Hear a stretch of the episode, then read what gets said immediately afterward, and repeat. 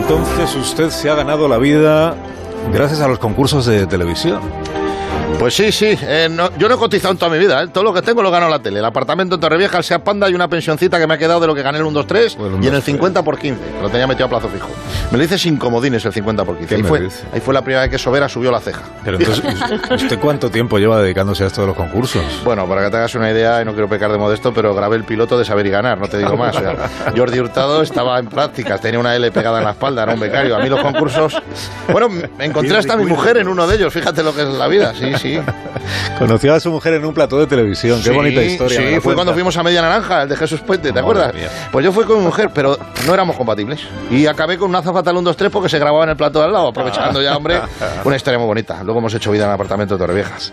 Yo fui, de hecho, el que estrenó la urbanización. El primer presidente de la comunidad de vecinos de los pisos del 1, 2, 3 de Torrevieja, ese soy yo, también, gracias al concurso. Fíjate lo que son las cosas. Sí, sí, sí. O sea que toda la familia deben ser muy aficionados a los concursos, ¿no? Y, quedan para ver la televisión juntos, imagino. Sí, había un poquito de pique, pero pero ninguno era tan bueno como yo, le advierto. Además que tengo un talento especial para encontrar las muletillas de los presentadores. Esas expresiones que luego triunfan. Por ejemplo, cuando fui al precio justo y le, dije a Joaquín Prat, mete eso de a jugar con el movimiento ese de la mano, eso fue idea mía. Invento suyo. Sí, sí. Bueno, claro, famosísimo. mi importancia, pero la Amaira. A jugar. Amaira la puse, la puse en órbita con el tema de. Le dije yo, no lo digas todo, dale emoción a la cosa. Imagínate que te has dejado en casa las gafas de cerca y dices, y hasta aquí puedo leer. Ah. ¡Punto! Yo de, yo de todo eso cobro royalties, es otra, otra fuente de ingreso que tengo. Qué bárbaro. Como lo de la vaquilla. ¿La de la vaquilla qué es? Hombre, ¿te acuerdas de Grand Prix? El, programa que presentaba ah, Ramón García, el de, la capa. bueno, sí, sí, pues fui allá a concursar con los del pueblo, ¿eh? pero vi que el formato, el formato le faltaba un poquito, le faltaba punch. Y le sugerí que metiera una vaquilla en el plato. Bueno, bueno, bueno, no veas, no veas qué petardazo. Bueno, subir, pues siete puntos. Es que ha pasado usted entonces por todos los concursos habidos y por haber, ¿no? ¿Qué, más concursos ha hecho? Están todos, están todos. Y, lo que pasa es que esto les coges cariño, pero te obliga a estar al, día. Entonces, al final uno tiene que saber un poco de todo, de matemáticas, de geografía, de numismática, de hermenéutica, literatura persa.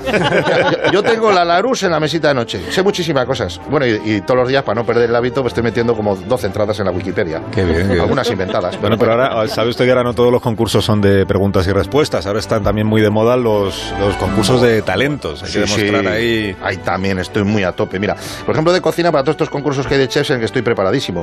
Mi familia ya me pide que por favor no haga más esferificaciones. Eh, mis hijos me piden tortilla de patatas sin deconstruir, pero tienes que estar preparado para cualquier rato. Luego vas al concurso, te dan tres huevos y una cabeza de cordero y te piden que hagas un postre. Pues, pues también lo saco adelante, también sé coser. Me echo la funda de ganchillo para el móvil, una colcha de 1,90 para la cama en Torrevieja y un cubrasiento de bolas de madera. Se lo he regalado a mi cuñado que es taxista, que me escucha siempre cuando estoy en los concursos. ¿Y tiene usted así como algún objetivo en la vida, aparte de seguir yendo a los concursos? ¿Algún programa al que no haya ido todavía y que le haga ilusión? Tengo un reto ahí. Tengo una, tengo una espinita. Tengo una, asignatura pendiente. Bueno, espinita no, tengo una estaca clavada porque me gustaría el programa ese de la bombas, el de Antena 3, que es de los pocos que me quedan. Ah, Boom. sí, exactamente, ese es, el de los cables de colores. Qué bueno es ese. Si consigo el bote de ese concurso, yo creo que ya me puedo retirar. ¿Tú sabes la pasta que se puede ganar ahí?